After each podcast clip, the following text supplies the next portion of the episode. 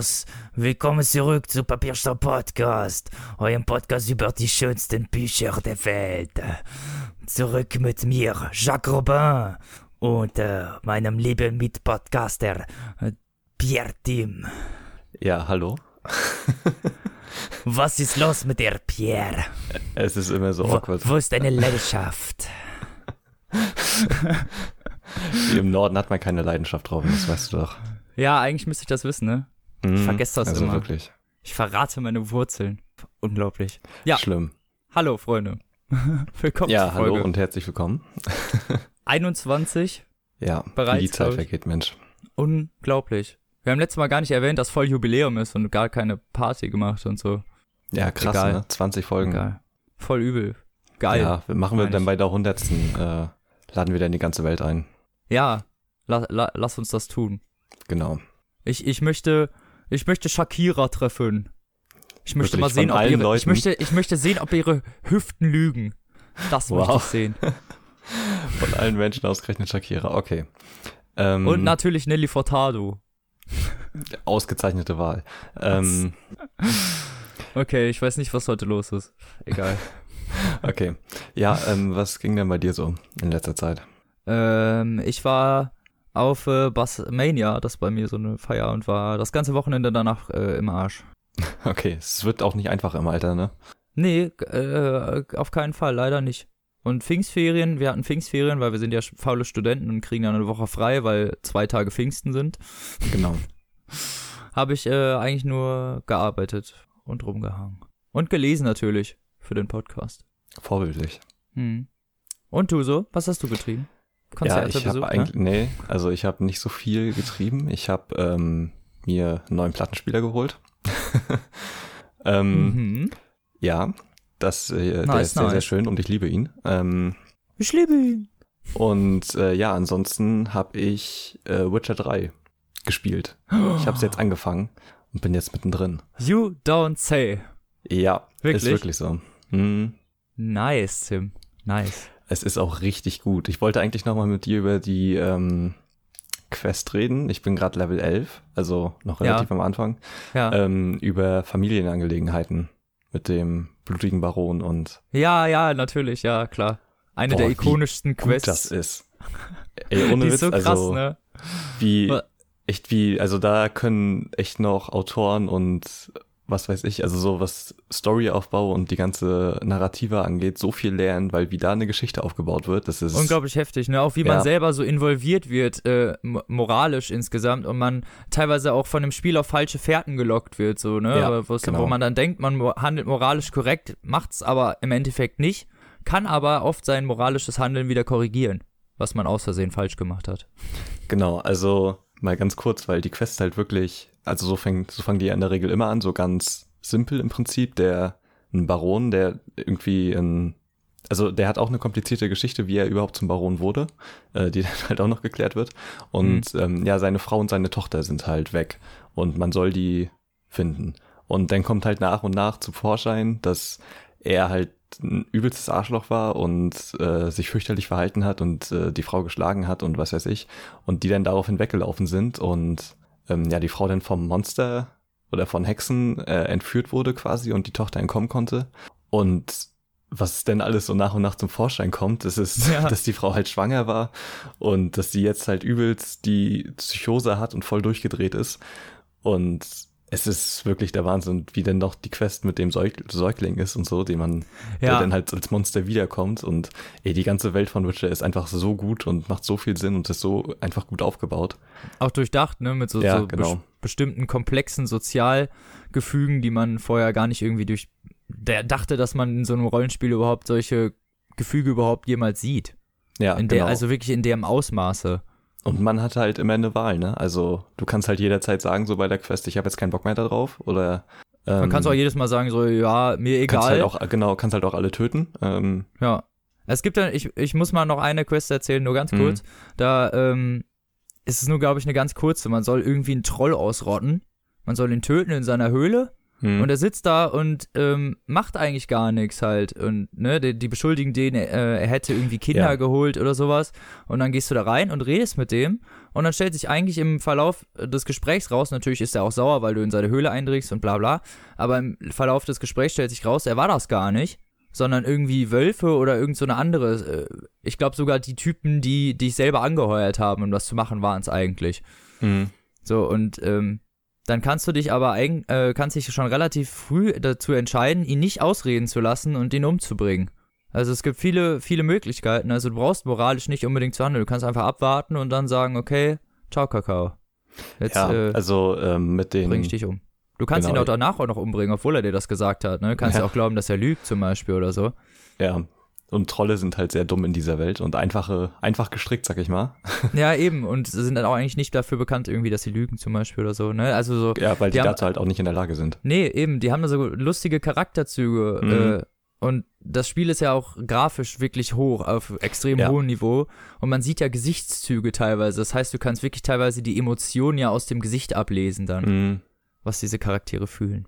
Ja, ein großartiges cool. Spiel. Also echt bei der Quest mit dem äh, blutigen Baron, wie, ey, als denn der Säugling da wiederkam, ne, das war einfach, ey, wie gut das Monsterdesign auch ist und wie, ich weiß nicht, wie krass dieses Monster halt auch in die Geschichte passt. Also, Ja. und das gibt Sehr es halt gut. einfach, ne, also, und ja, es ist ganz großartig. Famos. Ja, Sehr famos. Kauft euch das Spiel, spielt's durch.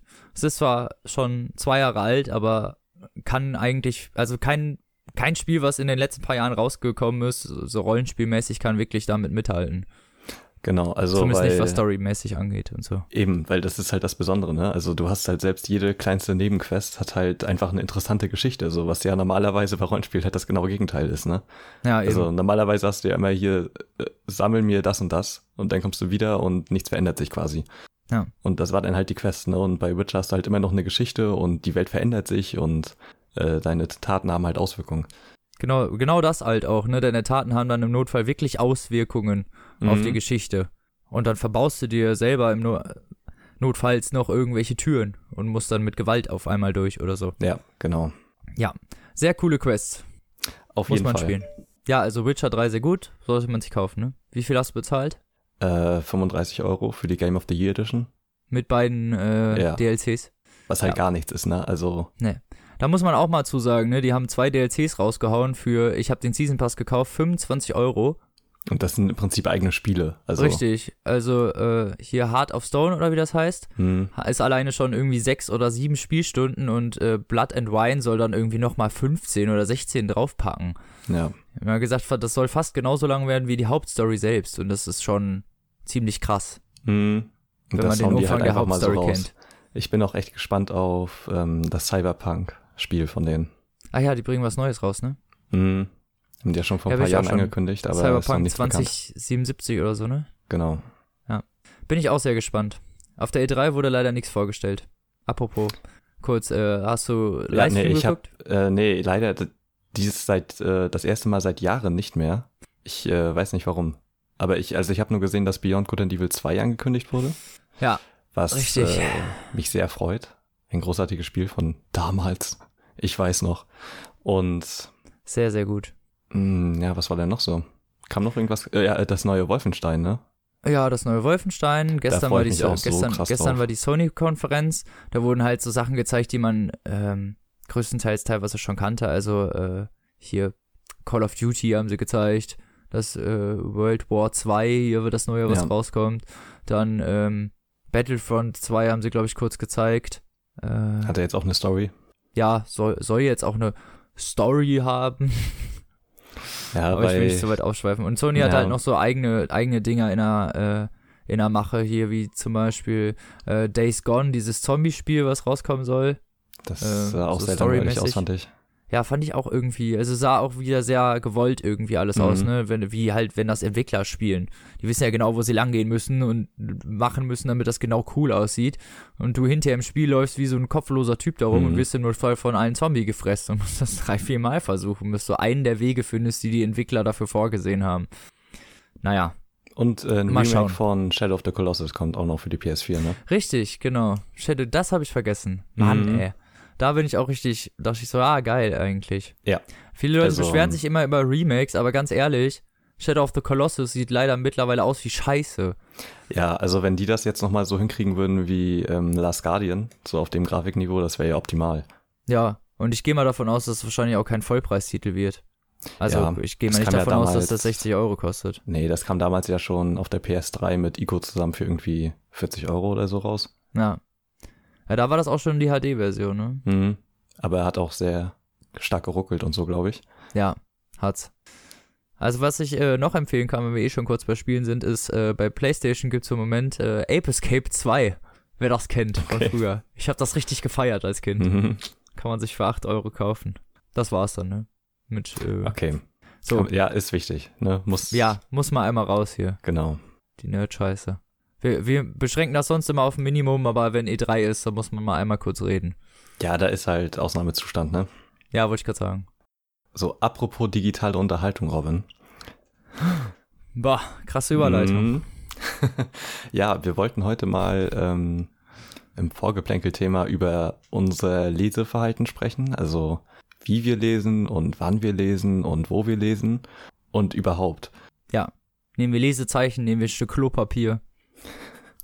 Genau. Digital oder analog. Machen wir Ruffles die Bücher kaputt, knicken sie einfach oder lesen Genau. sie wie Im Freien oder unter der Bettdecke. Papier. Richtig, nackt, angezogen. Bis ins kleinste Detail, ob ihr es hören wollt oder nicht. Ich bin angezogen. So. Ja, ähm, dann erzähl mal, wie läuft das denn bei dir so ab? In der Regel. ja, also ich lese meistens, äh, kaufe ich mir die Bücher äh, im Buchhandel und äh, lese sie dann auch noch zusätzlich auf dem E-Book. Also meistens habe ich beide Versionen irgendwie am Start, damit ich dann switchen kann zwischen Papier und E-Book. Mhm. Weil je nachdem, äh, wie ich gerade drauf bin, sozusagen, habe ich dann mehr Lust, digital zu lesen, weil man dann natürlich ein paar Annehmlichkeiten hat, wie ich kenne das Wort nicht oder ich kenne den Typ nicht, Das über den geredet natürlich. wird, die historische Ja. Person. Halt einmal meinen Finger drauf, das Ding geht auf und äh, Wikipedia sagt mir in ein paar o- einfachen Sätzen, wer war dieser Typ oder was bedeutet dieses Wort. Mhm. Ja, das ist natürlich sehr praktisch. Und Ja. ich meine, dass du halt auch nicht viel Gewicht hast, ne? Und sowas. Ich habe ich hab bisher nur zwei Bücher, glaube ich, als E-Book gelesen, weil die Ja. halt kostenlos bei Amazon waren. Ähm, das Bildnis der Dorian Gray und Dr. Jekyll und Mr. Hyde. Ah, die sind, ich. sind aber zwei gute Bücher. Auf jeden Fall. Ähm, und das, weil ich, also ich habe halt auch kein Kindle. Ich habe das mit dem Kindle von meinem Vater gelesen. Ja, Und ich habe mir jetzt auch schon überlegt einzuholen, weil ich weiß nicht, ich, ich war ja noch so bis vor ein paar Jahren eigentlich, dass mir das nicht ins Haus kommt. So ich, also ich hole mir bis heute eigentlich auch immer nur noch so Bücher, ja. äh, so haptische und ich weiß nicht, also gerade so für alte Sachen, die ich halt mal nachholen wollte und die es halt eh kostenlos gibt oder meistens sind die E-Book-Versionen ja auch günstiger. Aber ja, immer eigentlich, immer ein paar Euro. ja, aber halt ein paar Euro finde ich auch ein bisschen zu wenig. Ja, Ne? Also ich, Bei einigen die Sachen ich Preise auch sind im Großen und. Ganzen schon noch zu überteuert, glaube ich. weiß ich nicht. Ja, theoretisch, das sieht man dann so, ne, weil es digital verfügbar ist, denkt man dann, Alter, ne, läuft noch. Aber wenn die das zu billig rauskloppen würden, würde halt keiner mehr die Bücher wahrscheinlich kaufen. Oder? Ja, weiß ich nicht. Also es ist ja wie äh, mit Platte und digital bei Musik, ne? Ja. Also ich weiß, ich glaube nicht, dass äh, Bücherverkäufe dadurch zurückgehen würden. Vielleicht Aber auch nicht. Ich weiß auch nicht, wieso es ist nicht. Also es ist halt immer so standardmäßig drei, vier Euro billiger, ne? Aber auch Mhm. bei dann gebundenen Ausgaben, die dann 25 Euro kosten, kostet das E-Book dann halt 21 Euro. Ja, genau. Ja. Es ist dann manchmal immer ein bisschen merkwürdig. Also ähm, ja, ich lese halt hauptsächlich haptisch und ähm, benutze meistens Kinokarten als Lesezeichen. Kinokarten. Ja, und knicke die Seiten nicht um. Oder Du knickst das Buch nicht, meinst du? nee, genau. Schlimm. Und mach auch keine Eselsohren. Es ist, ich kann das nicht ab. Wenn Früher Bücher habe ich, so früher hab ich das auch immer gemacht, aber es gibt so bestimmte Verläge, ich will jetzt keinen nennen, Heine, ähm, die ihre Bücher so richtig feste binden. Ja, hört sich jetzt auch richtig scheiße, egal. Mhm. Die ist einfach eine sehr, sehr harte, konkrete Bindung, ja. Mit hinten sehr viel ähm, Bindematerial. So, ja, was das Buch zu, was die Seiten zusammenhalten soll. Ja, Bindegewebe, ne? Binde, genau, Bindegewebe. Nee, Und bei Büchern, wo das, die schon Also- ein bisschen älter werden, ne, da Mhm. sieht man dann auch mehr gerne mal Bindegewebsschwäche. wow. Okay. Wow. Also, der musste sein. Ja. Ähm, und da musst du dann halt, wenn du wirklich lesen willst, musst du das Buch äh, aufdrücken, wirklich. Weil, also es zieht sich durch diese, durch diese, durch diese enge Bindung, zieht sich das so heftig zusammen, dass es halt, als würde das Buch nicht wollen, dass du es liest. Weißt du, wie Harry Potter, dieses Buch, was lebt, so, ne? Und sich dann immer was nach dir beißt, so. Aber das Buch will halt, klappt sich dann immer wieder zu. Und das passiert öfter bei Heine-Büchern. Okay, echt? Oder Also ich beziehungsweise hatte- halt bei, also mir ist das nicht bisher nie unbedingt nur bei. Heine. Aber ich habe auch sehr kräftige Hände. Ich bin da bei das, äh, bei denen irgendwie zu faul, weißt du, was ich meine? Dann hatte ich, dann hast du mal zwischendurch Bücher, die sich ganz einfach öffnen lassen und äh, Ja. wo auch dann so von normal keine Knicke reingemacht werden. Ich mag die vom äh, Fischer Verlag immer sehr gerne. Ja, Also die sind gefühlt irgendwie immer so am leserlichsten, was äh, durchaus, ja. Sind sie wirklich. Es gibt so ein paar, die, ne, vor allem gebundene Bücher, da ist es natürlich sowieso noch am besten, da kann man nämlich gar keine Knicke reinmachen. liest du denn äh, lieber gebunden oder Taschenbuch? Ich äh, kaufe mir lieber Taschenbücher, aber auch ey, mehr aus Gru Gründen von Platz sparen. Ja, Mhm. also ich finde äh, gebundene Bücher insgesamt eigentlich schöner und wir kaufen mir lieber gebundene Editionen, aber aufgrund von Platzmangel geht das halt einfach irgendwie nicht und deswegen kaufe ich mehr Taschenbücher eigentlich. Mhm. du? Und ich, also auch äh, meistens Taschenbücher, aber ich mag gebundene, gebundene eigentlich auch fast lieber. Aber die sind halt auch meistens so überteuert. Ähm, Ja, das stimmt. Die sind teilweise wirklich sehr teuer. Also ich hatte jetzt, ähm, was wir vielleicht hier auch mal irgendwann durchnehmen werden, den äh, letzten oder den dritten Teil der Reihe Alle Toten fliegen hoch von Joachim Meyerhoff. Der Ja. kam neulich halt als ähm, Taschenbuch raus und da habe ich halt nur drauf gewartet, weil und da äh, hier Heinz Strunk, der goldene Handschuh, kam jetzt auch äh, kürzlich als Taschenbuch raus. Und Ja. das ist halt immer echt ein Jahr dauert oder so, bis es dann erstmal Ja, Also aber bei Heinz Strunk hättest du dir auch die gebundene kaufen können. Die ist nicht viel größer als das Taschenbuch. Nee, aber halt teurer. Also, Ach so, ach so, deswegen. Ah, okay. weißt du, also halt viel teurer, also um die 10 Euro oder so.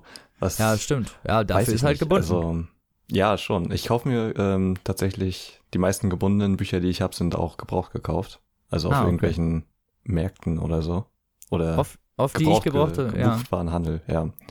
Ja, muss halt irgendwie. Mhm. Ja, es ist natürlich auch nicht so teuer dann. Also ich habe Ja, genau. äh, meistens gebundene Bücher, wenn ich die Bücher entweder schon kannte oder mir ziemlich sicher war, dass ich sie nicht scheiße finde und irgendwann wieder wegschmeißen muss. Mhm. Das wäre natürlich wieder schade, weißt du? Also bei Taschenbüchern finde ich, ist das, kann man das vertreten, wenn mal ein Buch schlecht ist, kann man das mal äh, wegwerfen oder äh, verschenken oder verkaufen. Ich meine, verkaufen lohnt sich eigentlich gar nicht. Weil Ja. du kriegst für die meisten Bücher ungefähr drei Cent. ja, da sind die Versandkosten immer teurer als das Buch an sich. Ja, ja, klar, wenn du eh gerade was verkaufst, kannst du natürlich Mhm. noch die paar Bücher damit reinschmeißen, aber im Endeffekt, Geld bringt das nix, ne? Mhm. Leider. Na. Und, Schreibt uns äh, doch mal in den Kommentaren, wie ihr so lest. ja, Ob genau. ihr lieber E-Books lest oder was ihr von der ganzen Diskussion so haltet. Digital, bei Tag, bei Nacht. analog. All das, genau. So, ähm, ja, soll ich denn mal direkt anfangen? Richtig.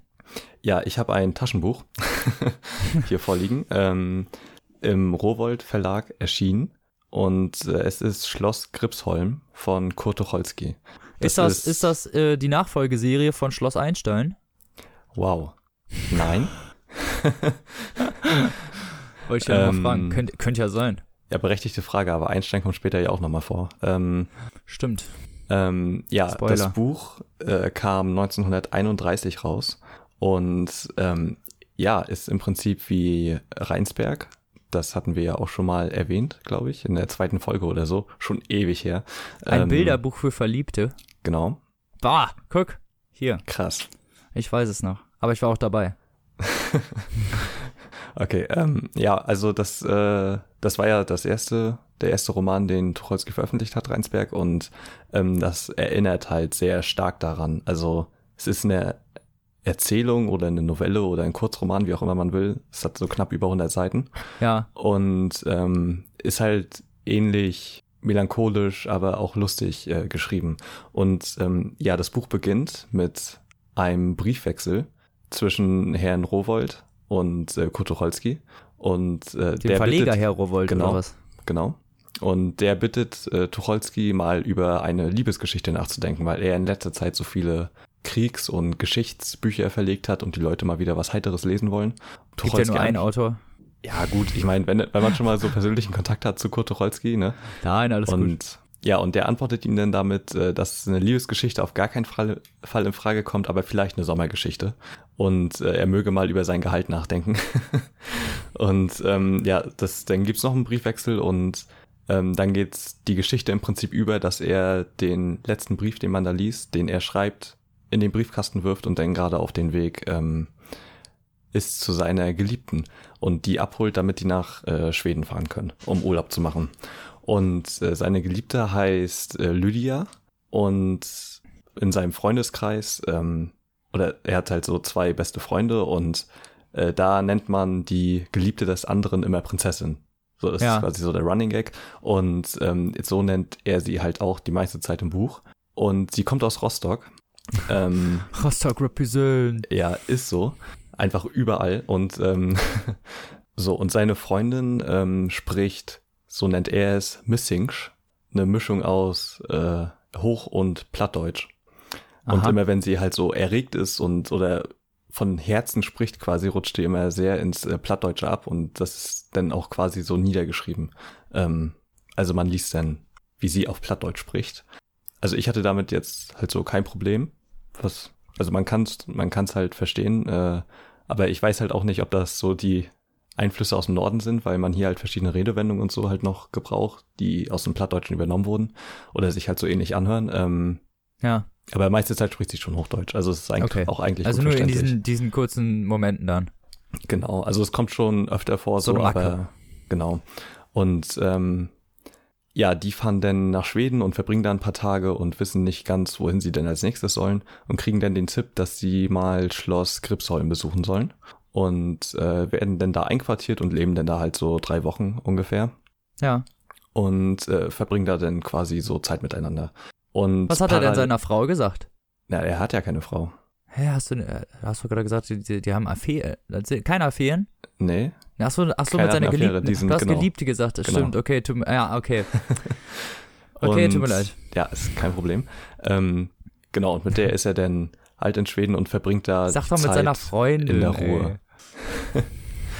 und äh, verbringt da und versucht halt so aus der Großstadt rauszukommen. Sie arbeitet halt auch in Berlin und ähm, beide versuchen halt so den Alltag hinter sich zu lassen, was ähm, sehr schwer fällt. Und parallel dazu gibt's noch einen anderen Handlungsstrang von einem kleinen Mädchen, das in einem ja, Internat oder ein Kinderheim oder so, sowas ähnlichem äh, da in der Nähe wohnt vom Schloss und ähm, da halt eine extrem sadistische und böse Leiterin hat und also die Geschichte ist dann quasi so mit eingestreut und hat dann später auch noch Relevanz in der Geschichte mit Kurt Tucholsky und seiner Freundin Ja, und ähm, stellt halt, also gerade am Anfang, als das erste Mal so ein Kapitel aus deren Sicht kam, das ist schon echt heftig. Also es ist halt das genaue Gegenteil von dem, was der Anfang des Romans war quasi. Also es fängt halt echt so locker, leicht und noch schön äh, melancholisch an und ja. das ist dann halt echt ganz schön hart und traurig, äh, diese Geschichte. Und ähm, ich weiß nicht, das hat sowas, Nachbleiben. sowas, ja genau, also es hinterlässt echt Eindruck auf einen. Also generell der ganze Schreibstil und die Sätze sind teilweise halt auch, also ist halt Kurt Tucholsky typisch, ne?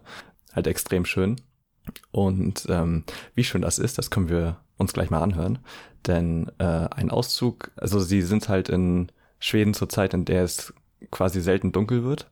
Ähm, Ja. Das ne, ist da ja so, dass es dann quasi auch in der Nacht hell ist, weil ich habe vergessen, wie das jetzt heißt. Mit Sommernacht oder so. Ja, genau. so? Wo, ja, Ja, ne? dieses, diese, wo es die hal- halbes Jahr dunkel, halbes Jahr hell ist, ja. Genau. Wir wissen, glaube ich, äh, alle, wovon du redest. Genau, okay. Und zu der Zeit ist das denn und ähm, ja, sie sind gerade abends, äh, sitzen gemütlich zusammen und äh, ja, da spielt die Szenerie.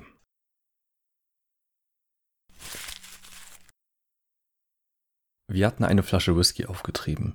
Das war nicht einfach gewesen, denn wir hatten kein Modbook, nicht dieses kleine Buch, das die Schweden zum Bezug von Schnaps berechtigt. Aber die Flasche hatten wir, und gar so teuer war sie auch nicht gewesen. Braun und blond, black and white, ihr sollt leben. Wir saßen vor dem Haus an einem Holztischchen und sahen zum Schloss hinüber. Ab und zu tranken wir einen Schluck. Zehn schlug es von dem alten Kirchturm. Zehn Uhr. Die Luft stand still, die Bäume rührten kein Blatt, alles ruhte. Helle Nächte. Es war eine starre Ruhe, wie wenn sich etwas staute und die Natur den Atem anhielt. Hell? Es war nicht hell. Es war nur nicht dunkel. Die Äste drohten so schwärzlich, sie warteten, wie wenn man allem die Haut abgerissen hätte. Schamlos, ohne Dunkel stand es herum, der Schwärze beraubt. Man hätte das schwarze Kleid der Nacht herbeizaubern und alles zudecken mögen, damit nichts mehr sichtbar wäre. Das Schloss hatte sein brennendes Rot eingebüßt und sah fahlbraun aus, dann düster. Der Himmel war grau. Es war Nacht, ohne Nacht zu sein. So still, wie es jetzt ist, so sollte es überall und immer sein. Lydia, warum ist es so laut im menschlichen Leben? Mein lieber Junge, das findest du heute nicht mehr. Ich weiß schon, was du meinst. Nein, das ist wohl ein für allemal verloschen. Warum gibt es das nicht? beharrte ich. Immer ist etwas. Immer klopfen sie.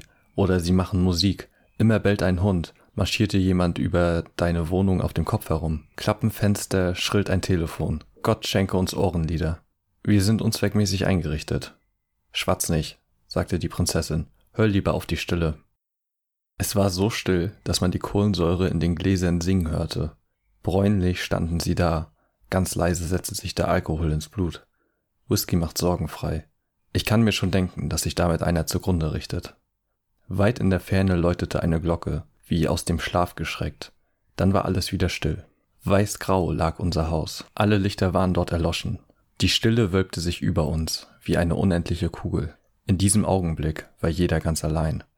Sie saß auf ihrem Frauenstern und ich auf meinem Männerplaneten. Nicht feindselig, aber weit, weit voneinander fort. Mir stiegen aus dem braunen Whisky drei, vier rote Gedanken durchs Blut. Unanständige, rohe, gemeine.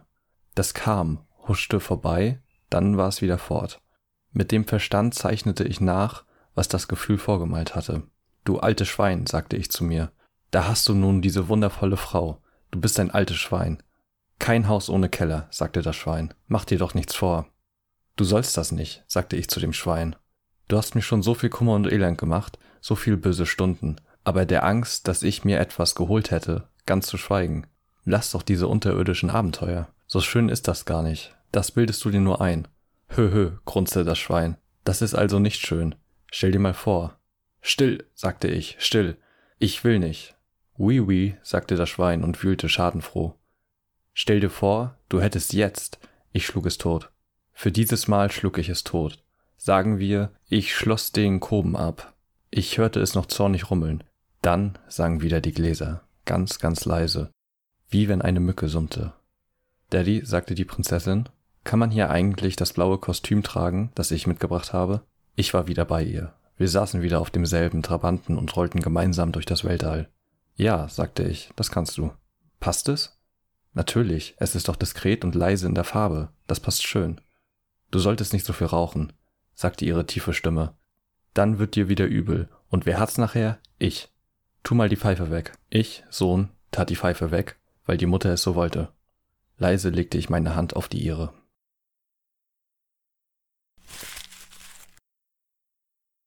Ja, und kurz danach stößt dann auch noch einer der Freunde äh, von Kurt Tucholsky dazu. Er heißt Karlchen und äh, später kommt dann auch noch die beste Karlchen. Freundin, ja, später kommt dann noch die beste Freundin äh, seiner Freundin dazu. Und ähm, ja, dann gibt's sogar noch so eine Liebesbeziehung zwischen drei Personen. Was? Und also ganz ehrlich, für 1931, ähm, das ist schon ganz schön Ist gewagt. das, ist das ganz schön fortschrittlich, meinst du? Ja? Mhm. Also ja, wirklich. Und Kann mir ähm, vorstellen. Genau, die Geschichte mit dem kleinen Mädchen, was da in dem Heim wohnt, ähm, nimmt dann auch so ihren Lauf und ähm, ja, also es hat, das Buch hat halt jetzt keine krasse Story oder so, ne, und lebt halt echt nur von den Charakteren und den Beobachtungen und Von dem allgemeinen Gefühl, was Ja, da übertragen genau. wird. genau. Und ähm, es ist auch ganz interessant, weil es halt Parallelen natürlich gibt zu Kurt Tucholsky im Real Life quasi. Denn ähm, also der, der Briefwechsel am Anfang ist komplett fiktiv und ähm, auch äh, die Freundin von ihm ist komplett fiktiv.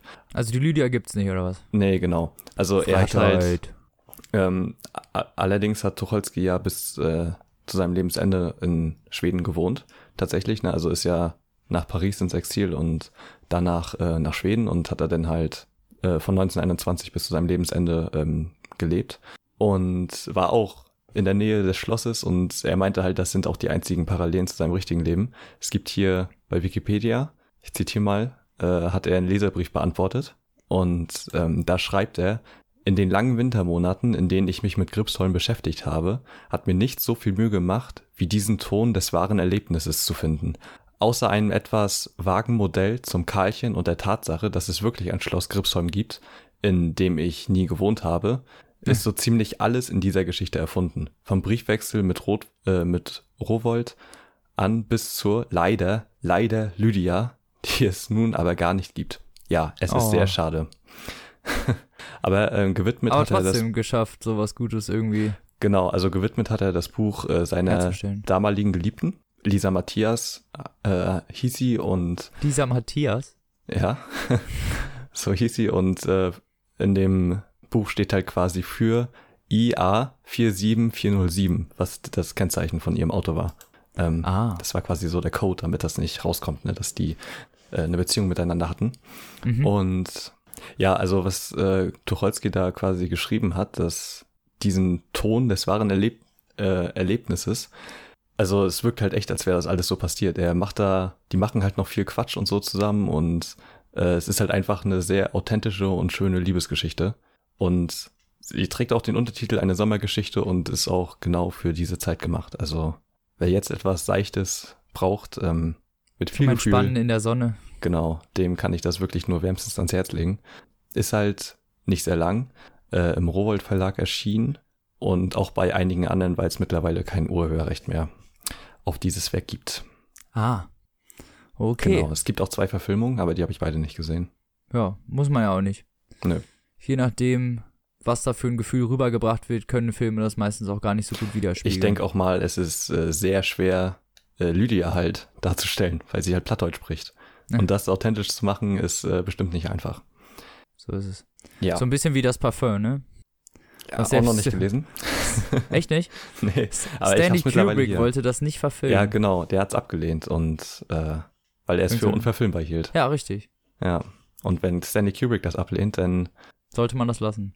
ja. Aber also den Film habe ich geguckt und fand den eigentlich ganz okay.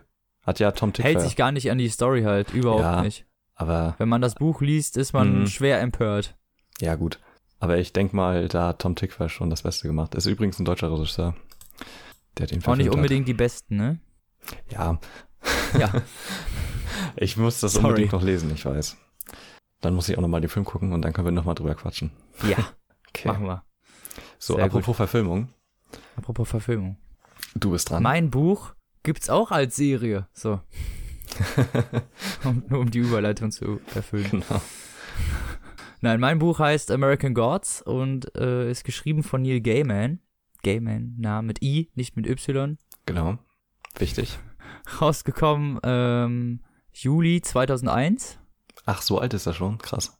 Yep. Und äh, mir liegt ähm, die Director's Cut Edition des Buches vor. Das heißt, 2001 ist eine Edition erschienen. Ich weiß nicht bei welchem Verlag. Ich glaube bei Heine, die nicht das ganze Buch enthielt, einfach in der Übersetzung. Also es war irgendwie gekürzt. Ich weiß nicht genau. Inwiefern.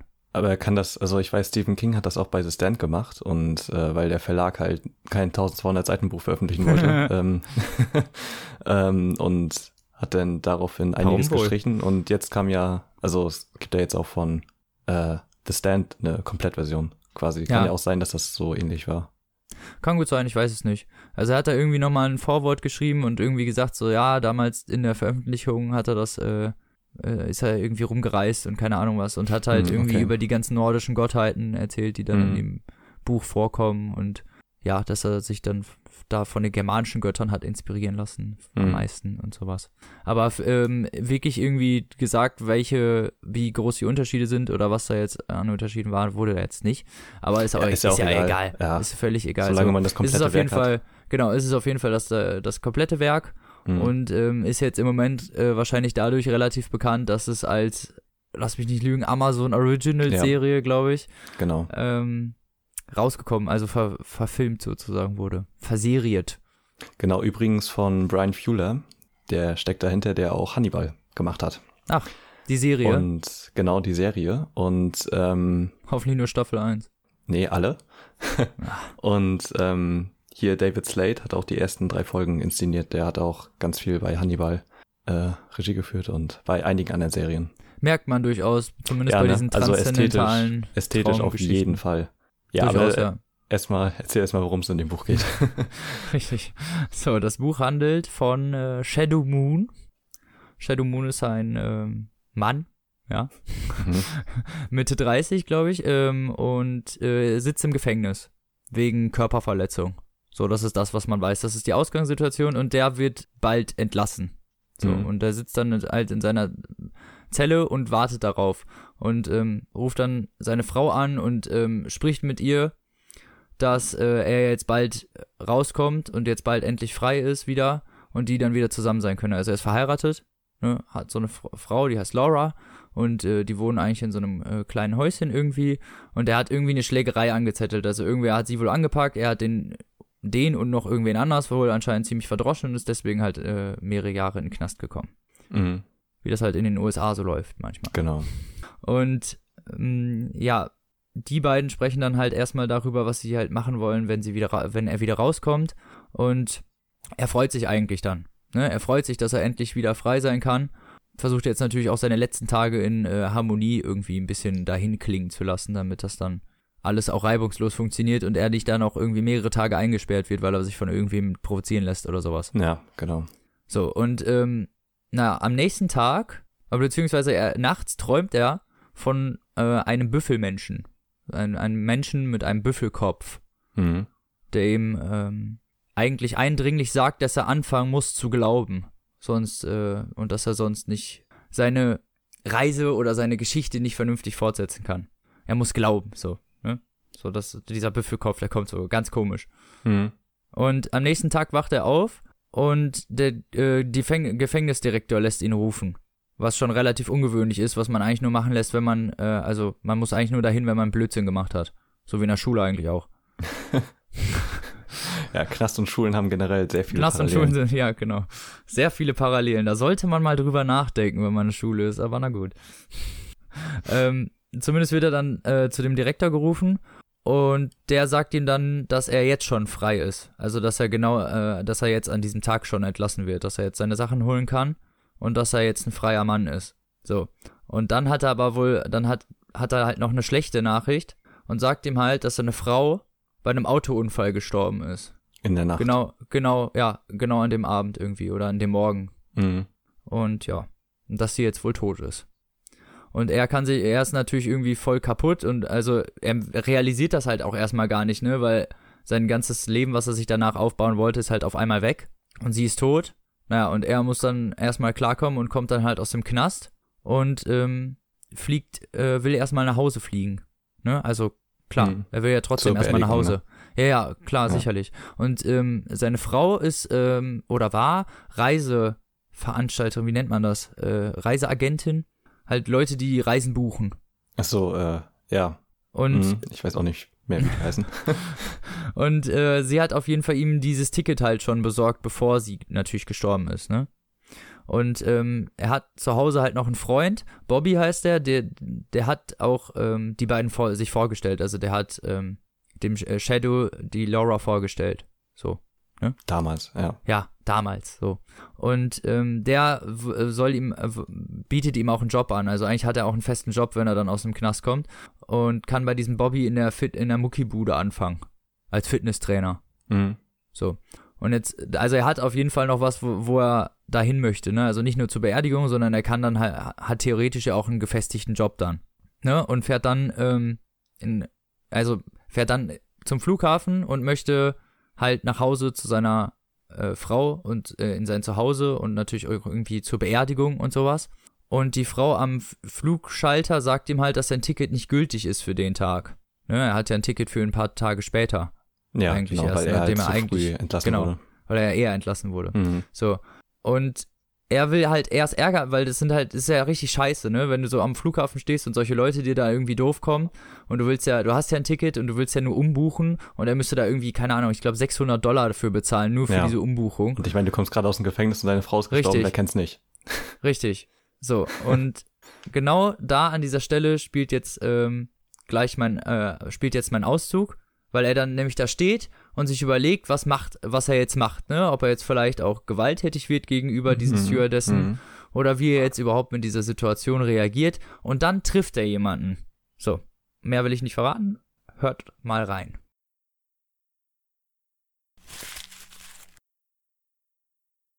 Der Mann in dem hellen Anzug auf dem Platz neben Shadow streckte den Arm aus und tippte mit dem Fingernagel auf seine Armbanduhr.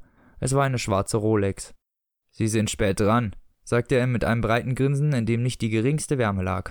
Wie bitte? Ich habe gesagt, Sie sind spät dran. Die Flugbegleiterin reichte Shadow ein Glas Bier.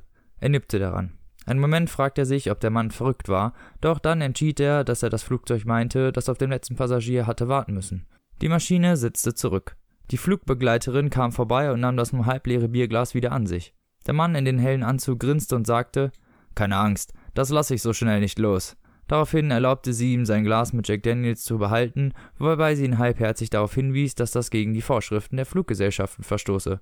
Das lassen Sie mal meine Sorge sein, Schätzchen. Die Zeit drängt, ganz ohne Frage, sagte er schließlich zu Shadow. Aber nein, ich habe es nicht eilig. Ich habe mir lediglich Sorgen gemacht, Sie könnten die Maschinen nicht erwischen. Das ist sehr freundlich von Ihnen.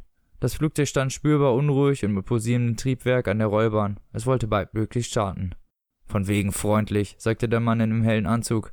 Ich habe einen Job für Sie, Shadow. Die Triebwerke heulten auf. Die kleine Maschine machte einen Satz nach vorn und Shadow wurde in den Sitz gedrückt. Dann waren sie in der Luft und die Lichter des Flughafens fielen hinter ihn zurück. Shadow musterte den Mann neben sich. Seine Haare waren rötlich-grau, sein Bart, der lediglich aus Stoppeln bestand, gräulich-rot. Er war kleiner als Shadow, aber er schien verdammt viel Platz einzunehmen. Ein kantiges, zerfurchtes Gesicht mit hellgrauen Augen. Sein Anzug wirkte teuer und hatte die Farbe geschmolzener Vanilleeiscreme. Seine Krawatte war aus dunkelgrauer Seide. Die Krawattennadel hatte die Form eines Baumes und war aus Silber gearbeitet, Stamm, Äste und lange Wurzeln. Während sie starteten, hielt er sein Glas Jack Daniels fest und verschüttete keinen einzigen Tropfen. Wollen Sie mich nicht fragen, was für einen Job? Woher wissen Sie, wer ich bin? Der Mann kicherte. Ach, nichts ist leichter als zu wissen, wie die Leute sich nennen. Ein bisschen Nachdenken, ein bisschen Glück, ein gutes Gedächtnis. Fragen Sie mich nach dem Job. Nein, sagte Shadow. Die Flugbegleiterin brachte ihm ein frisches Bier und er trank einen Schluck. Warum nicht? Ich bin unterwegs nach Hause. Dort wartet bereits ein Job auf mich. An anderen will ich nicht. Das zerfurchte Lächeln des Mannes veränderte sich nicht, aber jetzt wirkte er ehrlich belustigt. Auf Sie wartet zu Hause kein Job, sagte er. Das wird überhaupt nichts auf Sie. Ich dagegen biete Ihnen einen vollkommen legalen Job an. Gutes Geld, eine gewisse Sicherheit, erstaunliche Nebenleistungen. Teufel auch, wenn Sie so lange leben, lebe ich noch eine Altersvorsorge drauf. Vielleicht finden Sie ja daran Gefallen. Shadow sagte, möglicherweise haben Sie meinen Namen auf meiner Bordkarte gesehen oder auf meiner Tasche. Der Mann sagte nichts. Wer auch immer Sie sind, fuhr Shadow fort, Sie können unmöglich gewusst haben, dass ich an Bord dieses Flugzeugs sein würde. Ich wusste das ja selbst nicht, und wenn meine Maschine nicht nach St. Louis umgeleitet worden wäre, wäre ich jetzt gar nicht hier. Meine Vermutung ist, dass Sie anderen Leuten gerne Streiche spielen. Vielleicht wollen Sie mich ja irgendwie abzocken, aber ich denke, es ist für uns beide besser, wenn wir dieses Gespräch jetzt beenden. Der Mann zuckte mit den Achseln. Shredder griff nach dem Bordmagazin. Das kleine Flugzeug nickte und tanzte, und es fiel ihm schwer, sich zu konzentrieren. Die Wörter schwebten durch seinen Kopf wie Seifenblasen. Wenn er sie las, waren sie da, aber einen Moment später waren sie bereits gänzlich verschwunden. Der Mann saß schweigend auf dem Sitz neben ihm und nippte an seinem Jack Daniels. Er hatte die Augen geschlossen. Shadow las die Liste der Musikprogramme, die auf den transatlantischen Flügen verfügbar waren, und dann betrachtete er eine Weltkarte mit roten Linien, die anzeigten, welche Strecken die Fluggesellschaft flog. Schließlich hatte er das Magazin ausgelesen, klappte es widerstrebend zu und schob es in die Tasche an der Wand. Der Mann öffnete die Augen. Irgendetwas ist seltsam an seinen Augen, dachte Shadow. Eines davon war dunkelgrau als das andere. Er sah Shadow an. Ach übrigens, sagte er, es tat mir leid, das über ihre Frau zu erfahren. Ein herber Verlust. Fast hätte Shadow ihm eine geknallt. Stattdessen atmete er tief durch. Glaub mir, mit den Schlampen auf den Flughäfen wird sie dich nicht anlegen, sagte Johnny Larch in seinem Hinterkopf. Dann sitzt du wieder hinter Gittern, bevor du weißt, wie dir geschieht. Shadow zählte bis fünf. Mir auch, sagte er. Der Mann schüttelte den Kopf und seufzte. Wirklich eine Tragödie. Sie ist bei einem Unfall ums Leben gekommen, sagte Shadow. Das geht schnell, es hätte schlimmer kommen können. Der Mann schüttelte weiter bedächtig den Kopf. Für einen Moment hatte Shadow den Eindruck, sein Sitznachbar wäre gar nicht richtig da, als wäre das Flugzeug persönlich realer geworden und sein Sitznachbar weniger real. Shadow, sagte er, das ist kein Spaß und auch kein Trick. Bei mir verdienen Sie mehr als bei irgendeinem anderen Job. Sie sind ein ehemaliger Häftling. Es gibt nicht eben viele Leute, die sich darum prügeln, Sie einzustellen. Mister, wer zum Teufel Sie auch sind, sagte Shadow gerade laut genug, um das Dröhnen der Triebwerke verständlich zu sein. Dafür reicht das ganze Geld der Welt nicht. Das Grinsen wurde breiter. Shadow musste an eine PBS-Sendung denken, die er als Teenager gesehen hatte. Daran war behauptet worden, dass Affen und Schimpansen nur die Zähne bleckten, um Hass, Wut oder Angst auszudrücken. Wenn ein Schimpanse grinst, ist das eine Drohung. Dieses Grinsen war eindeutig ein solches. Klar, reicht es dafür. Und Zulagen gibt es obendrein. Arbeiten Sie für mich und ich werde Ihnen so manches verraten. Ein kleines Risiko mag natürlich dabei sein, aber wenn Sie überleben, können Sie alles haben, was Ihr Herz begehrt. Sie könnten der nächste König von Amerika sein. Und außerdem, sagte der Mann, wer sonst bezahlt Sie so gut? Hä? Wer sind Sie? fragte Shadow. Ach ja, das Informationszeitalter. Junge Dame, können Sie mir noch ein Glas Jack Daniels einschenken? Mit wenig Eis? Ein anderes Zeitalter hat es allerdings auch nie gegeben. Information und Wissen. Das sind die Währungen, die nie außer Mode gekommen sind. Ich habe Sie gefragt, wer Sie sind. Mal sehen.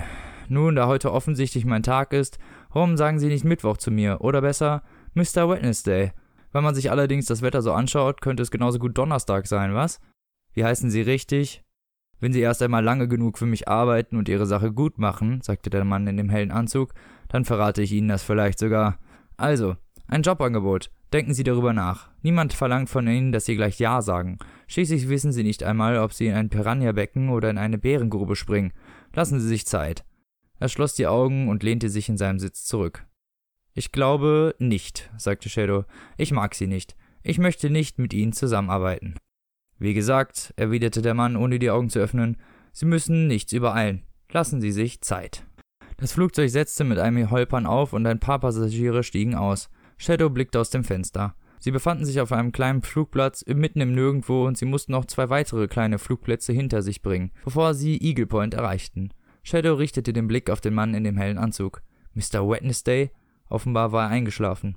Shadow stand auf, schnappte sich seine Tasche, verließ das Flugzeug, ging die Gangway hinunter und mit ruhigen Schritten über den nassen Asphalt auf die Lichter des Terminals zu. Ein leichter Regen spritzte ihm ins Gesicht. Bevor das Flughafengebäude betrat, blieb er stehen, drehte sich um und schaute zu der Maschine hinüber. Niemand war ihm gefolgt. Das Bodenpersonal schob die Gangway beiseite. Die Tür wurde geschlossen und die Maschine rollte Richtung Startbahn. Shadow sah ihr nach, bis sie abhob. Dann ging er ins Gebäude und direkt zu einer günstigen Autovermietung, dem einzigen noch offenen Schalter, und dort mietete er, wie sich herausstellte, als er den Parkplatz erreichte, einen kleinen roten Toyota.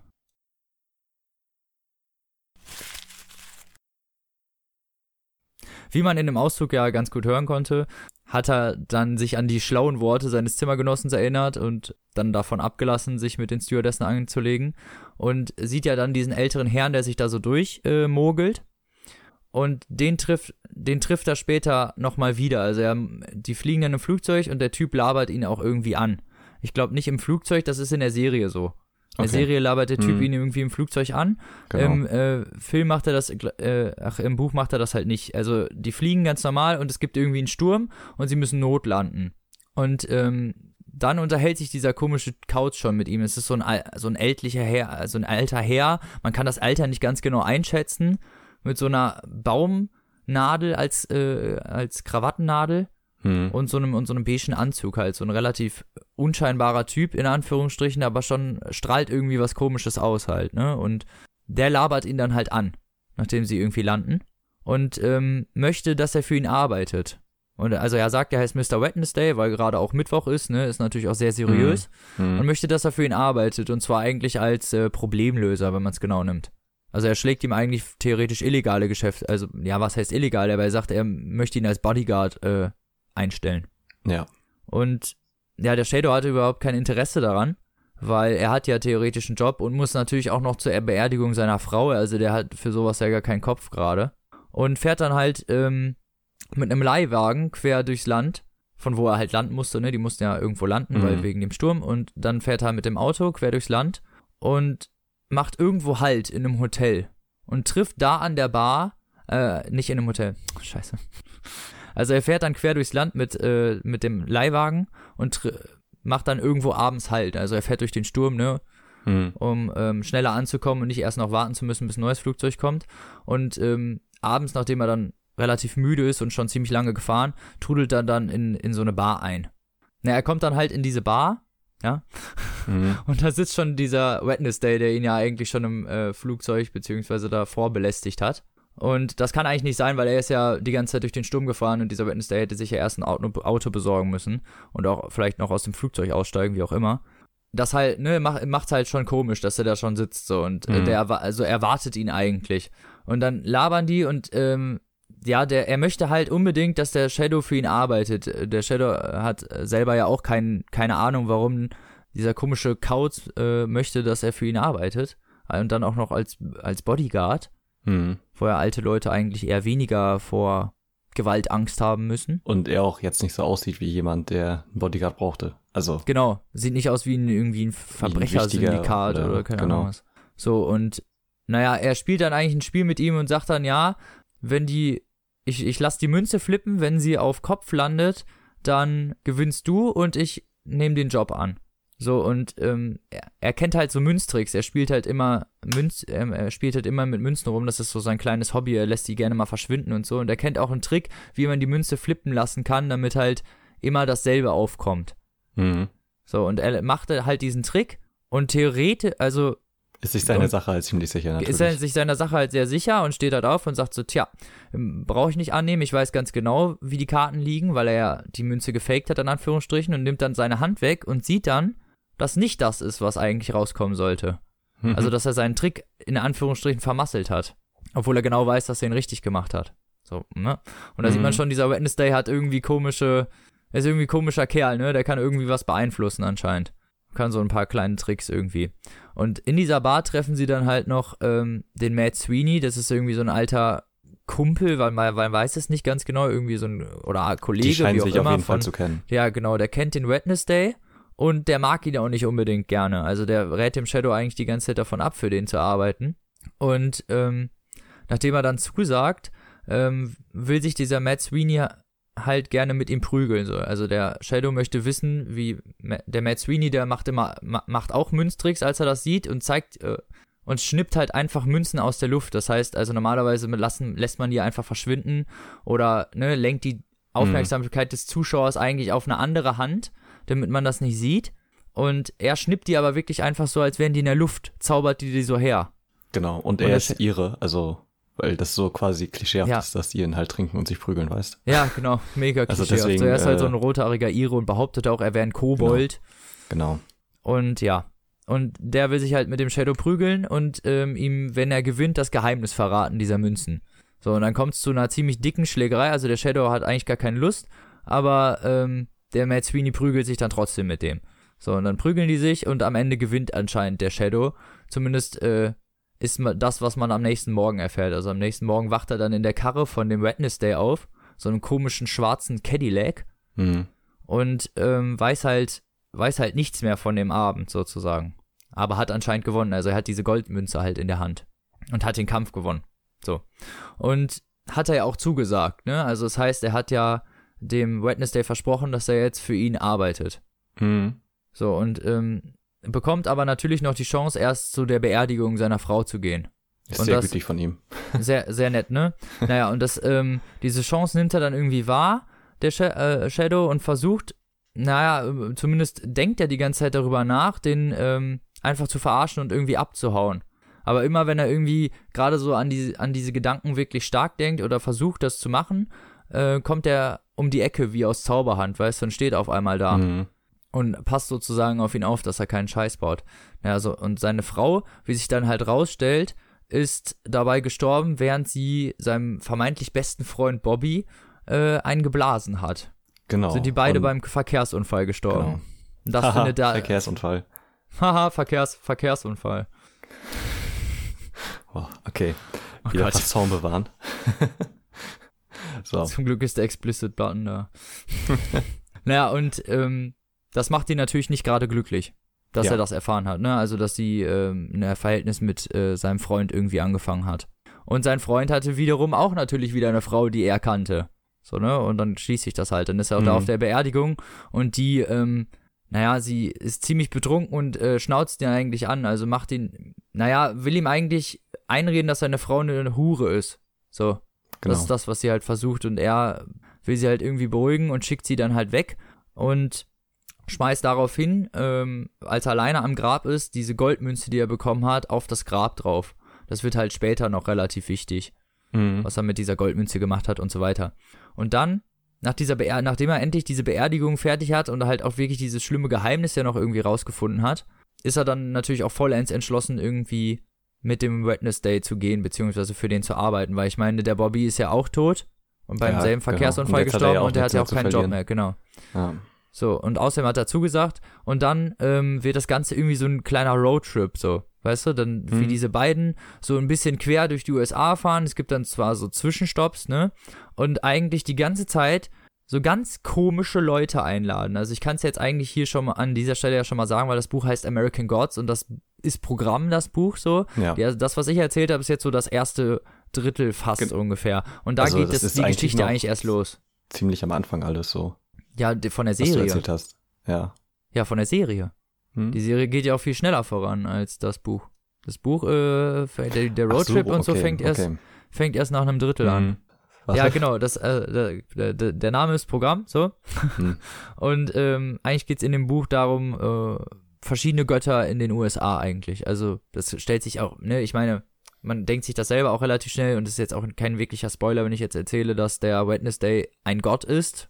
Oder, also das, die Welt, also ist ja quasi, dass Götter, an denen nicht so viel geglaubt wird, jetzt unter den Menschen sind, um quasi noch so den letzten Restglauben irgendwie. Alle Götter sind unter den. Menschen, aber die, die halt an die geglaubt wird, haben das nicht unbedingt nötig. Ja, genau. So, und ne, ja klar, die sind halt nicht mehr so stark wie früher und früher wurden ihnen irgendwelche Opfer dargebracht und so ein Scheiß und da waren Mhm. die halt, waren die halt Götter und nach der Philosophie existieren Götter auch nur, wenn man sie an sie glaubt. Also wenn man glauben würde, Genau. dass irgendwer kommt und dir mo morgens deine Socken klaut oder nachts äh, und du würdest das cool finden und verehren, dann würde es auch diesen Gott geben, der das wirklich dann tut. Mhm. So, nach diesem Motto. Du musst ihm natürlich auch huldigen, ne? Genau, und man weiß halt noch nicht so anfangs, äh, wer Wednesday eigentlich ist, ne? Nee, weiß man auch nicht. Also ist man hat so seine Vermutung und ich weiß es ja auch noch nicht, weil Serie und so. Ja, ja, genau. Aber, also es kommt doch relativ schnell raus eigentlich. Und, ähm, ja, dieser Roadtrip gilt eigentlich dazu, die alten Götter, also ich kann es mal vorwegnehmen, er ist halt ein älterer Gott, ne? Mhm. Es gibt auch neue Gottheiten, zum Beispiel der Gott des Fernsehens und der Gott des Internets und der Gott Genau. der digitalen, was auch immer. Und, ähm, naja, die bezeichnen sich sozusagen als neue Götter, diese neuen Götter. und wollen die neue Weltordnung der Mhm. Gottheiten an sich reißen und die alten vernichten. Also den Glauben an die letzten alten Götter auslöschen Ja. und sie damit töten. So, und dann beginnt halt, äh, und ja, und eigentlich geht dieser Roadtrip dadurch, dass, äh, darum, dass die beiden so durch die USA fahren und halt die Verbündeten eigentlich ähm, versammeln wollen für die letzte großartige Schlacht, so. Genau, die Band noch einmal zusammenkriegen. Genau. Und äh, mehr will ich dann halt ihr auch gar nicht erzählen, war Mhm. auch eigentlich schon genug. Darum geht's eigentlich. Also das, das, das ist so, ein- so ein bisschen Roadtrip-mäßig, das Ganze, weißt du? Mhm. So, ne, sie fahren dahin und dann fahren sie dahin und diese Gottheiten, beziehungsweise auch die Leute, die mit diesen Gottheiten ähm, rumhängen, was meistens wahrscheinlich auch Gottheiten sind, glaube ich, sind alles so irgendwie sehr verschrobene, aber irgendwie liebenswerte Charaktere. Also gerade Wednesday ist halt ein super Typ irgendwie, ne? Also Ja. ist halt einfach ein sehr origineller Charakter irgendwie. Ja, durchaus. Also der Einzige, der so ein bisschen, ja, ich will nicht sagen öde war, war der Shadow selber eigentlich. Genau. Ne? Also der, der halt, ist halt im Prinzip so der Good Guy, ne? Also er ist so ein bisschen der Schaf, hatte ich die ganze Zeit das Gefühl, genau. weil er will so die ganze Zeit nur so, ja, mach mal das, mach mal das, mach mal das. Ja, und das er macht auch. das eigentlich immer genau das, was er soll ungefähr. mh. Aber halt auch so Naja. der typische Held, ne? Der moralisch immer richtig sein will und Ja, ja, genau, so. klar. Also das, ja, also da ist er schon in dem ganzen Geflecht von den abgefuckten Figuren, die es da so gibt, auf jeden Fall der wenigsten interessanteste, aber was ja auch okay ist, eigentlich. Ja, durchaus. Ähm, genau, und das Buch ist aus der ähm, dritten Person geschrieben, aber auktorial. Äh, ach, personell Mhm. meine ich. So. Das heißt, ähm, er hat, äh, es will, wer- werden oft ähm, persönliche Emotionen oder so, vor allen Dingen vom Shadow selber, ähm, mit eingebracht und so ein bisschen in sich damit reingebracht, ohne dass dann irgendwie ähm, wirklich viele innere Monologe stattfinden oder sowas. Hm. Ja. Also sehr gut gemacht irgendwie. Ähm, das Problem, was ich hatte bei dem Buch, war wie bei vielen äh, Gayman-Büchern, dass es halt, ähm, ja, es war sehr ausgearbeitet, ultra kreativ und man wollte eigentlich noch mehr lesen. Also das Also Problem die ist Welt oft, ist auf jeden Fall echt, die, und die ganze Idee dazu ist schon genau, ziemlich ist gut. mega ja. gut und die Beschreibungen fehlen ganz oft. Das ist das, was mir am meisten fehlt. Also er verbringt zu wenig Zeit oft. Also er geht irgendwo hin, baut ein krasses Setting in irgendeiner Wohnung auf und dann wird da, ähm, keine Ahnung, wird da voll man geht da krasse Sachen ab, wie auch immer. Mhm. Und aber es wird kaum beschrieben, weißt du, und sie also die Räumlichkeiten werden kaum beschrieben und nur Leute, die wirklich also wirklich wichtig sind für die Geschichte werden nur mal so ganz kurz angerissen, wie die aussehen, alle anderen gar nicht ungefähr. Mhm. Außer sie ist so eine kleine alte Frau, das ist dann so eine Beschreibung wirklich Ja, okay. und ja, alles so ein bisschen es hätte mehr reingekonnt einfach. Also Mhm. vom, vom Buch ist ja beschreibenden schon, Inhalt. Das Buch äh, ist schon dick, ganz schön der dick, hat ne? irgendwie Ja. 600 Seiten oder so, aber ähm, trotzdem, also diese ganze Geschichte hätte, hätte durchaus noch ausgereifter sein können, weil man ist eigentlich, eigentlich ist man ähm, traurig darüber, dass man nicht mehr so viel lesen konnte in diesem Buch. Dass es halt nicht ausgeschmückter war, dass nicht noch mehr passiert ist. Aber das es ist ja eigentlich auch wiederum ein gutes Zeichen für das Buch. Also gut in der Hinsicht, dass äh, man ja trotzdem noch mehr über die Welt wissen will. Ja, klar, Weißt du? durchaus. Ja, ja. Mir ist halt irgendwie nur die Geschichte, es war, war so ein bisschen, als würde er dich so an der Hand nehmen und so ein bisschen durchziehen, weißt du, so wie früher, wenn Mhm. man zu klein war und die Eltern einen so durch die Stadt gezogen haben. So Mhm. ungefähr kam mir das vor, so ein bisschen gehetzt, das Ganze. Okay, ja. Alles so ein bisschen zu schnell aufeinanderfolgend und zu pau pau und kein, kaum Ruhepunkte wirklich dazu. Also klar, schon, schon durchaus, aber einfach, es hätte ausgeschmückter sein können, durchaus. Für diese, für diese ganze Ja, wahrscheinlich äh, hat er sich Grundpamphletik, da, die er da aufgebaut hat. ja, wahrscheinlich hat er sich da echt mehr auf die Welt und so die Ausgangslage konzentriert, als denn auf die Geschichte und die Handlungsplätze und sowas. Wahrscheinlich. Also ich fand's, äh, die Geschichte ist sehr gut. Ich kann sie nur jedem empfehlen. Das ist halt nur so eine Sache, die mir so ein bisschen negativ immer bei ihm aufgefallen ist. Wobei ich sagen muss, dass American Gods dabei da noch auf, bei weitem das interessanteste von seinen Büchern ist. Also ich habe noch zwei andere gelesen Mhm, und die waren welche? beide eher mäßig. Äh, Niemals Land, das war wirklich nicht so gut. Mhm, Ähm, und äh, der Ozean am Ende der Straße. okay. Das war eigentlich also, ganz gut. Ich habe äh, bisher von Neil Gaiman nur seine Comicreihe The Sandman gelesen, Achso, okay. äh, die er geschrieben hat und die ist halt richtig gut. Also das ist somit eine der besten Comicreihen, die es wahrscheinlich jemals so gab, mit Watchmen und VW Vendetta und so. Ähm, wirklich äh, richtig gut. Also da gibt's glaube ich acht oder neun Ausgaben oder so von. Also sind ziemlich viele, aber es ist äh, eine verdammt, also eine ähnlich fantasiereiche und äh, gute Welt so. Mit einer Ja, das kann er, das kann er auch wohl. Mhm. Also mir, mir fehlt dann irgendwie nur manchmal, weiß ich nicht, so ein bisschen der, der, der krasse personelle Bezug. Es ist alles zu schnell, als dass ich mir das wirklich merken könnte, was dann darin vorgekommen ist. Also Mhm, bei okay. American Gods, wie gesagt, ging es jetzt auf jeden Fall. Und ich würde es auch jedem Ja. empfehlen, das zu lesen, durchaus. Weil es halt einfach, ist ein, ist ein cooles Buch, macht Spaß, das zu lesen und vor allen Dingen die Twists, die dann am Ende und was diese, wer diese Götter sind und was die auch noch alles irgendwie vorhaben. Okay, wird das noch gut aufgelöst alles? Genau, wird alles irgendwie gut cool. aufgelöst und hat ein Mhm. super episches Finale, dem, äh, dem seinesgleichen gesucht wird. Okay, also cool. so schnell äh, sieht, man- sieht man so gute Enden eher selten. mhm. Kann ich nur wärmstens äh, empfehlen. Die Serie hält sich größtenteils, also wenn man die Serie mal gucken möchte, hält sich größtenteils an die äh, Beschreibung des Buches. Mhm. Also fast, also die Folgen zumindest, ich habe jetzt nur drei oder vier Folgen, drei Folgen, glaube ich, bis jetzt geguckt, hat sich äh, fast alles geglichen. Also nicht genau auf den Punkt, aber doch so viel, dass man sagen könnte, ja, es ist eine adäquate Verfilmung dieses Buches. Also ich finde die Serie halt vor allem, vor allem äh, visuell halt auch extrem bestechend, ne? Also die sieht halt wieder krasser aus als jeder Film irgendwie. Ähm, ist halt auch extrem brutal teilweise, gerade am Anfang. Ähm, Was ein bisschen nachlässt und ähm, also ich finde die großartig bisher.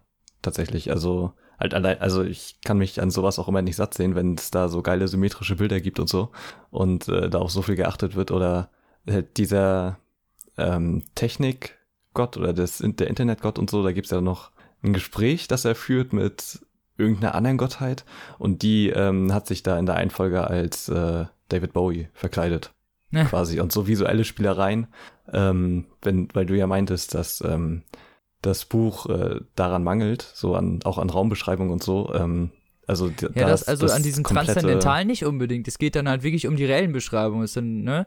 Dieses Transzendentale wird eigentlich ganz gut beschrieben, Ah, okay. das Also, dann halt. Aber auch Da- die da ganzen drauf Locations und Räume und so es sind in der Serie so hervorragend. Also Ja, klar. Also es ist wirklich gut umgesetzt halt, ne? Im Buch ist es halt leider immer nur so ein, ja, Mhm. die sind in einem Supermarkt, so. das ist in der Serie natürlich super episch inszeniert. Also Ja, da ist es natürlich für eine Serie auch einfacher, da Mhm. irgendwie was zu präsentieren. ist auch, glaube ich, guter Stoff für eine Serie. Also Durchaus. Ähm. also kann man sich mal angucken. Beides. mh, Serie und äh, Buch. Ja, Serie gibt von mir auch eine Empfehlung. Kostet, glaube ich, äh, das Buch kostet, glaube ich, 12 oder 13 Euro. Mhm. Im Eichborn Verlag erschienen. Im Director's Cut würde ich auch auf jeden Fall empfehlen, den Director's Cut zu lesen. Und ja, sehr gut. Kann ich nur Ja. weiterempfehlen. Wunderbar. Und ja, als drittes Buch äh, haben wir jetzt uns nochmal was ausgesucht, was wir beide gelesen haben. Du hast es in der Schule gelesen. Und ja, ich nicht. ich habe es aber auch so gelesen. Und zwar äh, ein weiteres Werk von Friedrich Dürrenmatt. Ähm, und zwar Die Physiker. Wahrscheinlich, ja, mit dem Besuch der alten Dame so sein bekanntestes. Ähm, Ja, durchaus. ja, auch. Ähm, eine Komödie in zwei Akten. Und äh, ja, es geht halt um eine Irrenanstalt, Ja, ähm, wo der zweite Mord innerhalb eines Monats, glaube ich, äh, geschehen ist von einem der äh, Patienten und äh, die haben halt jeweils äh, eine Schwester umgebracht und ähm, ja, da ermittelt denn jetzt die Polizei quasi und das Buch ist quasi so ganz klassisch die Einheit von Ort, Zeit und Raum. Äh, wie er am Anfang schreibt er auch, ja, auch den Salon werden, nie, werden wir nie verlassen, haben wir uns doch vorgenommen, die Einheit von Raum, Zeit und Handlung streng einzuhalten. Äh, einer Handlung, die unter Verrückten spielt, kommt nur die klassische Form bei. also, ich weiß nicht, man merkt Sehr gut. irgendwie bei, ja, wirklich bei Dürrenmatt so, dass er halt auf Konvention so hart scheißt. Und Ja. das, ja, also, es ist halt ein Kammerspiel dann in dem Fall sozusagen. ja, ne? genau. Also es hat halt quasi, also die gespielte Zeit ist quasi auch, also es gibt keine Zeitsprünge oder äh, sonst was. Es ist einfach so absurd und so komisch. Also wie, wie hast du denn das das erste Mal gelesen? Weil in der Schule ist das ja bestimmt nochmal was anderes. Ja, in der Schule, wir haben halt, also wir haben halt das halt so, so bekommen und ich habe wie vielen Schulbüchern kaum Beachtung wirklich geschenkt. Also ich habe das so ein bisschen gelesen und dachte so, hä? Es geht um dann diese Irrenanstalt und das sind ja die, diese Physiker, die da drin sitzen. Genau, Ja, also das sind ja das- alles verschiedene Genau, das, Wissenschaftler. das ist eine, äh, eine Villa, äh, die zu einem Sanatorium umfunktioniert wurde und es sind Ja. jetzt nur noch in dem einen Flügel, in dem das spielt, halt drei Insassen und ähm, einer ist, hält sich für äh, Newton, Möbius? einer für Einstein und einer für Mö äh, Möbius. Ja, genau. Ähm, genau, und äh, und ich glaube, Newton, hat die, hat die Newton alte hat- umgebracht. nee, Newton hat einen davor umgebracht und Ach der so. jetzige Mord ist von Einstein und dann gibt's ja noch einen dritten Mord im zweiten Akt. Genau. Richtig. Ja. Und, ja. Also, ähm, ich fand das äh, eher öde, aber es war halt so eine Sache, wo ich dachte, ja, das ist so was, was die Schule will, ne? Im Endeffekt läuft das bestimmt aus, ne auf nichts hinaus. So, dann liest du das und dann kommt am Ende so raus, ja, keine Ahnung, oder du gehst einfach wieder, weißt du? Oder irgendwer Mhm. war es, keine Ahnung. Oder irgendwas passiert. Ich, ich wusste einfach nicht, was ich damit anfangen soll, am Anfang einfach. Ja, es ist auch, glaube ich, wenn du darauf nicht eingestellt bist, was da kommt. es ist, Ist halt auch- sehr absurd. Also echt, Ist auch sehr komisch, weil, ne, es passiert ja auch am Anfang nicht wirklich viel. es lebt halt komplett von den, äh, von der absurden äh, ja, Situation und den Gesprächen, ne?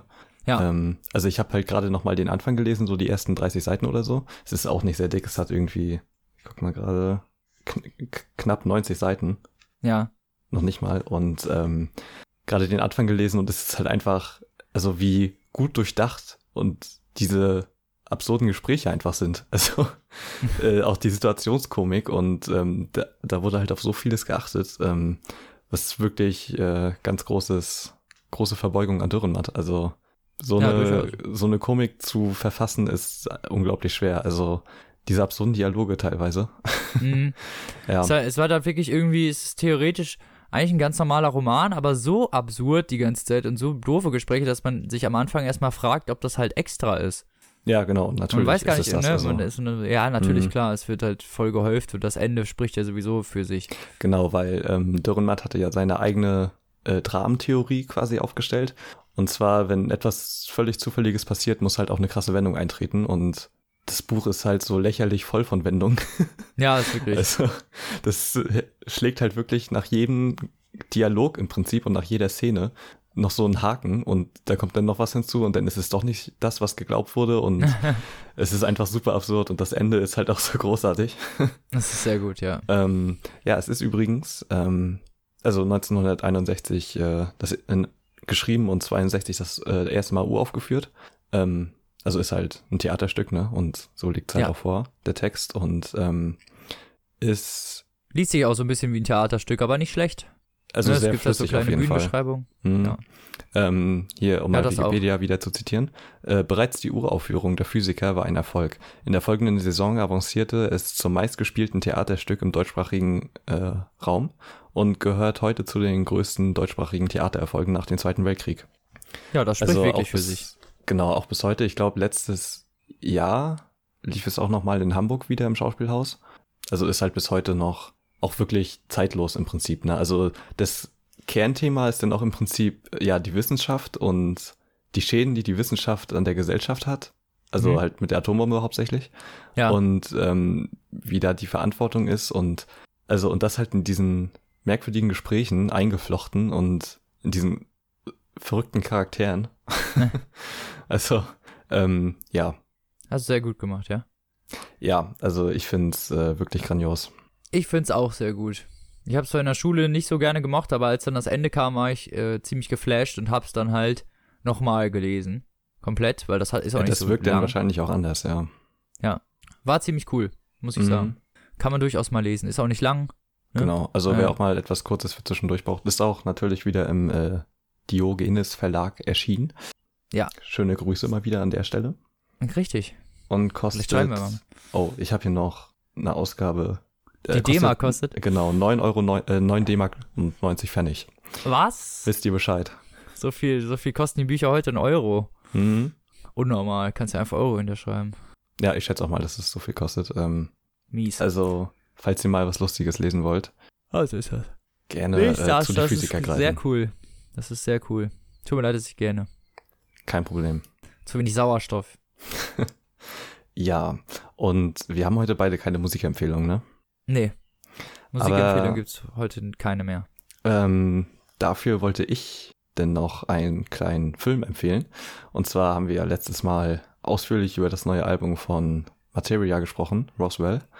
Und ähm, parallel dazu ist letzte Woche äh, ein Film erschienen, den er zusammen mit äh, Spectre, der da Regie geführt hat und am Drehbuch mitgeschrieben hat und so, der ist halt ein ganz bekannter äh, Regisseur für Musikvideos und äh, hat halt in ja, Deutschrap halt ganz viel äh, gemacht, schon seit vielen Jahren. Und ähm, ja, Materia hat ja einige Zeit in Südafrika verbracht und da haben die halt den Film gedreht.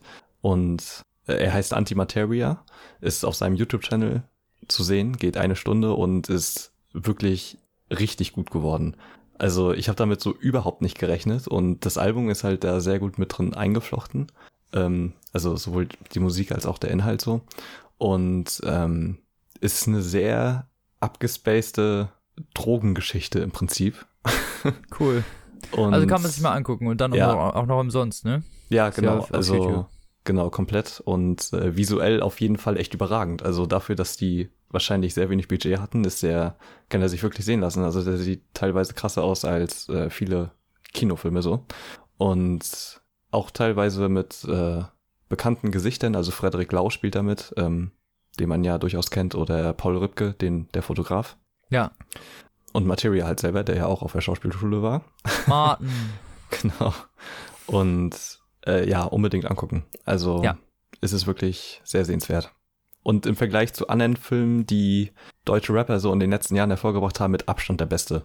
Okay. Also es äh, gab ja noch einen Film zu Q, dem Haftbefehl und Ratar-Album, der gerade schauspielerisch eher echt unterdurchschnittlich war.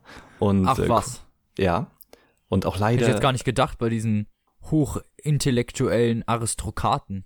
Ja, komm, also, äh, naja, okay, ähm, und äh, Kollege hat ja auch Ghetto-Veteran gemacht, auch so ein einstündiger Film, der auch ganz unterhaltsam war, aber wirklich im Vergleich, also zu Antimateria, halt äh, gar nichts ist so. Ähm, Ja, okay. ja. Ich halte auch nicht so viel von Rap, aber das ist ja. ja, meine eigene okay, Meinung. Genau. Also, aber den Film empfehle ich dir trotzdem. Also, der ist wirklich, wirklich gut. Ja, das äh, gucke ich mir doch gerne mal an. Und es ist echt lustig, wie oft der immer Rostock noch einbaut. Also man sieht da ganz viele Hansa-Trikots und eine Hansa-Fahne und so immer im Hintergrund. Der, der alte Rostocker. Ja. ja, ist schon cool. Naja. So, dann sind wir schon äh, am Ende unserer Folge fast angelangt hier, ne? Mhm. Hm. Hm. Weißt Genau. du schon, was du nächste Woche vorstellst? Äh, nee. Nee. Noch nicht. Nee. Ja, muss ja nicht. Ich werde wahrscheinlich die Krone der Sterne von Kai Meier vorstellen. Okay, kenne ich nicht. Ach so, wir Ich sind schon. übrigens auch, können wir mal erwähnen, äh, wir beide sind auch bei Goodreads zu finden. Ach ja, klar. ne? stimmt. Also unter unseren Twitter-Pseudonym. Ich nicht, Ach nee, du bist Äh. Dr. Warthrope, ne? genau. Okay. Wie der Typ aus der Monstromologe. So, jetzt muss, jetzt muss äh, geresearched werden. Und äh, ja, halt Tim Antiheld. Ähm, Genau. könnt ihr uns Wenn ihr folgen mal sehen stalken, wollt. was wir so lesen. Was wir so lesen, genau. Und was vielleicht im Podcast kommen könnte, Genau. Könnt ihr uns da gerne mal adden. Genau. Und ansonsten könnt ihr uns gerne Schreibt uns, Kommentare wie ihr lest, hinterlassen, genau. schreiben Schreibt uns über. Twitter und sonst wo. Genau, Ihr wisst Bescheid. richtig. Und dann, Freunde, genießt uns in das zwei Wochen wieder. hoffentlich schöne Wetter. Man weiß es ja nicht. Es ist ja Genau. sehr unbeständig. Mhm. Aber lest was Schönes.